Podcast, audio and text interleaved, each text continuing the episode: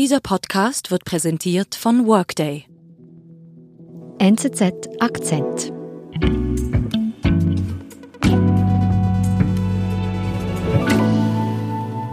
David, du warst jahrelang Afrika-Korrespondent und jetzt erst seit kurzem in den USA. Turbulente Zeiten, ich kann mir vorstellen, ein ruppiger Start. Ja, ein Kaltstart in jeder Hinsicht des Wortes. Es ist etwa 30 Grad kälter als in Dakar und ähm, wir sind kaum angekommen und schon ging es los mit dem Sturm aufs Kapitol. Mhm. Jetzt bist du ja ähm, auch Ethnologe und das klingt jetzt vielleicht seltsam, aber du hast mir gesagt, du konntest deine Skills, Leute zu beobachten, in den USA bereits anwenden. Erklär kurz, warum. Ja gut, also erstens bin ich von afrikanischen Krisenstaaten solche Stürme und äh, versuchte Coudetas gewohnt. Und zweitens war ja dieser Aufmarsch Richtung Kapitol ein Paradies für Zeichendeuter, da wimmelte es ja von seltsamen Symbolen. Das ist nicht viel anders, als wenn man äh, irgendwo im Dschungel Afrikas ein Ritual beobachtet und sich dann fragt, was bedeutet eigentlich diese rot-weiße Maske? Vor zwei Wochen stürmte ein fanatischer Mob das Kapitol. Nun wird Joe Biden am Mittwoch Präsident und das FBI warnt vor weiterer Gewalt. Wer genau sind diese Extremisten, die die USA in Bann halten und was haben sie vor? David Signer hat sich die radikalen Gruppierungen genauer angeschaut. David, da sorgen ein paar hundert Menschen in den USA für Angst. Man weiß nicht so recht, wie weit gehen die oder muss man die überhaupt ernst nehmen? Und um das zu verstehen, hast du diese Extremisten genauer angeschaut? Das wollen wir anhand von Bildern besprechen und zwar die Bilder vom Sturm auf das Kapitol. Die haben wir, glaube ich, alle auch noch im Kopf. Und was mir gleich ins Auge sticht, ist dieser Mann mit Hörner und Fellmütze. Was steckt dahinter? Ja klar, der war aufsehenerregend mit Kojotenschwänzen und den Bison, Bisonhörnern und den Tattoos. Die Tattoos sind Anspielungen auf die nordische Mythologie. Es handelt sich um Symbole, die von den Neonazis als germanische Zeichen verwendet werden. Mhm. Ähm, der Mann heißt Jake Angeli, er ist 33, er ist ein Anhänger der QAnon-Bewegung, die sich hier in Amerika erschreckend vieler Anhänger erfreut. Hm. Was mir auch noch so im Kopf ist, dieses Bild, da, da, sitzt ein Mann mit schwarzer Mütze, Jeans, Schuhen, Füße auf den Tisch in einem Büro im Kapitol. Das ist das Büro der, der Speakerin Pelosi. Der Mann heißt Richard Burnett, der wurde inzwischen identifiziert. Das war nicht sehr schwierig, weil er überall geprahlt hat mit, mit diesem Bild. Auch er ist ein, ein Anhänger der QAnon-Bewegung und bestens bekannt in der Szene.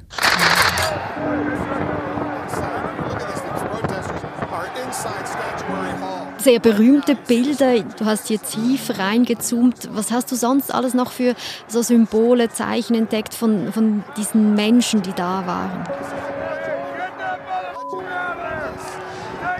Also es gibt zum Beispiel diese grüne, seltsame Flagge.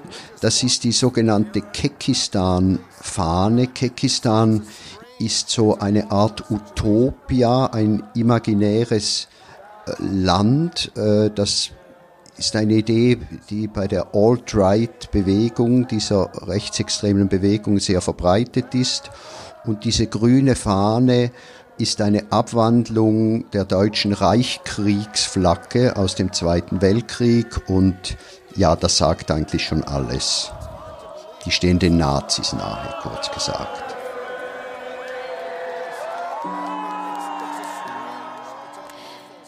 David, was ist dir sonst noch aufgefallen? Was sind das für Leute, die eben jetzt äh, auch äh, für Trump auf die Straßen gehen in diesen Tagen? Ja, es ist wirklich eine irre Mischung.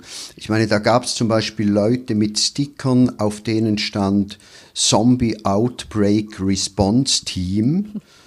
Dazu muss man wissen, die Vorstellung einer Zombie-Apokalypse ist in den USA ziemlich verbreitet und diese Leute, nehme ich mal an, ohne Witz, äh, brachten die Geschehnisse hier mit einer Zombie-Apokalypse in Verbindung.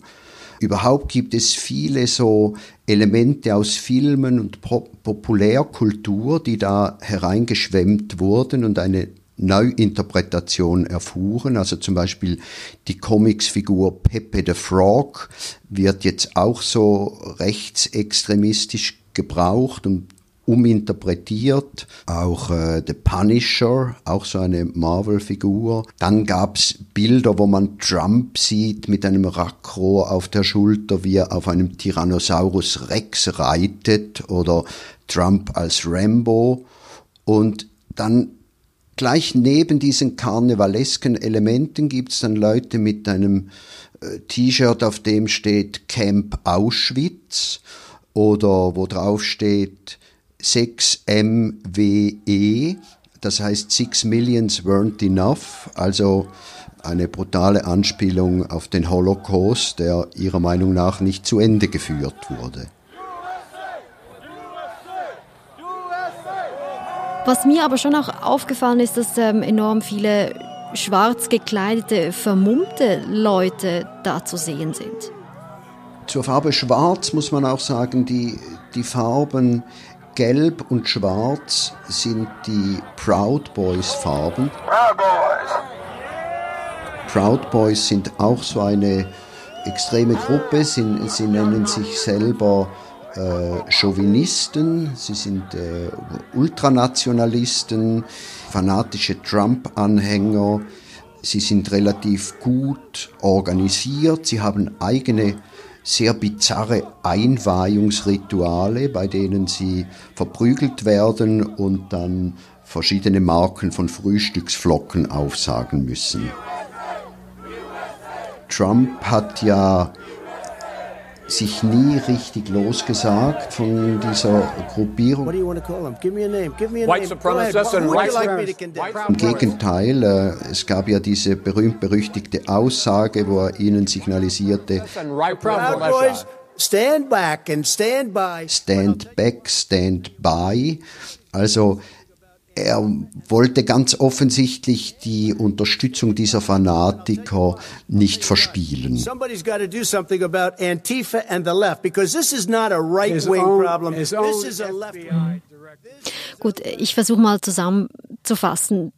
Hier sorgen Rechtsextreme, Neonazis, Verschwörungstheoretiker für großes Aufsehen. Was mir aber schon auffällt, es sind vor allem weiße Männer. Ja, das ist schon auffällig.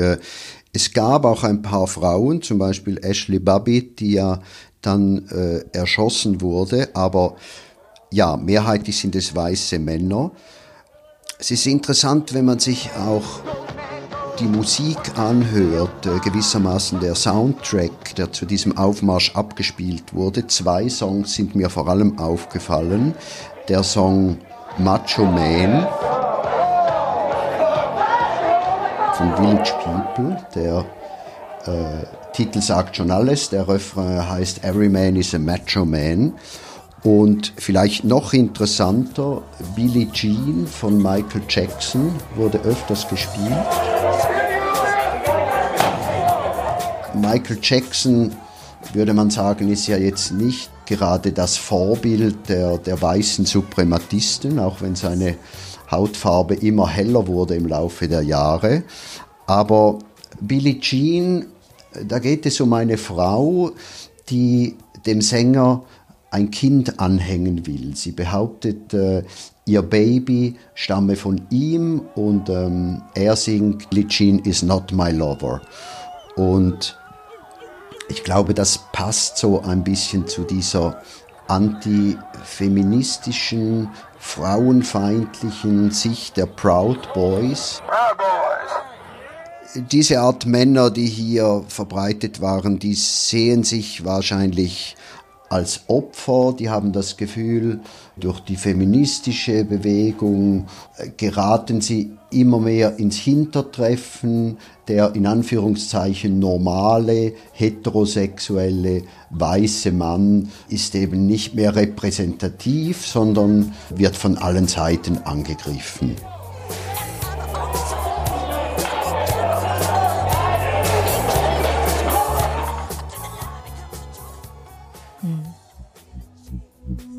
Wir sind's gleich zurück. Die Welt verändert sich schneller denn je. Halten Sie Schritt mit der Enterprise Cloud von Workday. Ein einziges System für die Planung aller What-If-Szenarien. Workday, das Finanz-, HR- und Planungssystem für eine Welt im Wandel.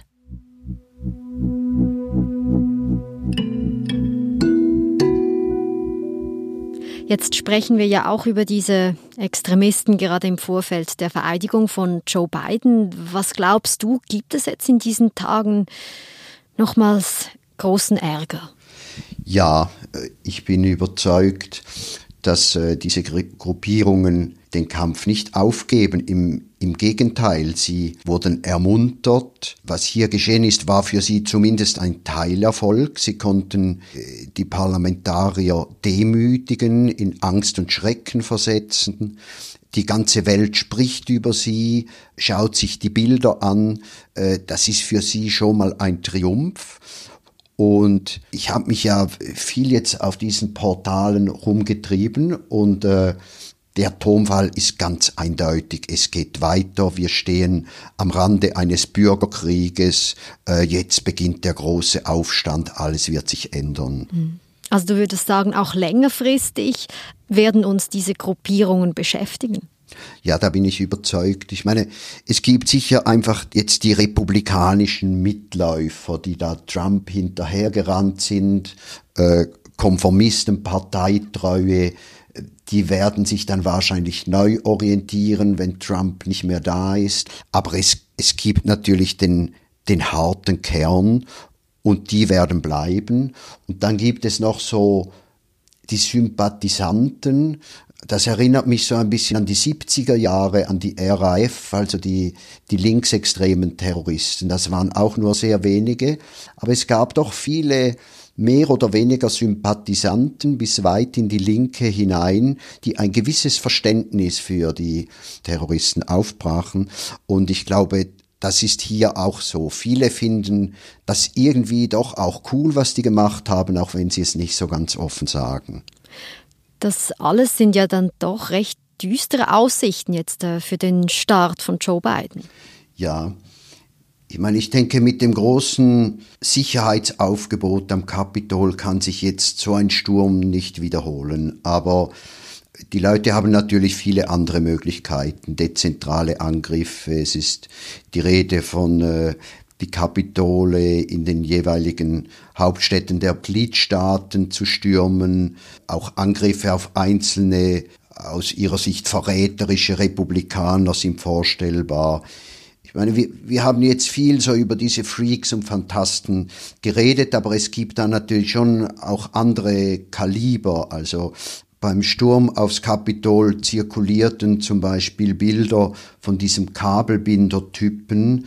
Also der hatte so Kabelbinder bei sich, die er als Handschellen verwenden wollte. Und der hatte es offenbar darauf abgesehen, aus seiner Sicht verräterische Politiker zu verhaften und dann wahrscheinlich hinrichten zu lassen.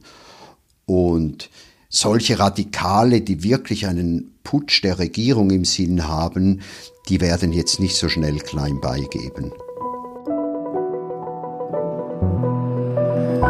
David, vielen Dank und ich wünsche dir ein gutes, hoffentlich ruhigeres Einleben in Chicago. Danke, auf Wiederhören. Das war unser Akzent. Ich bin Nadine Landert. Bis bald.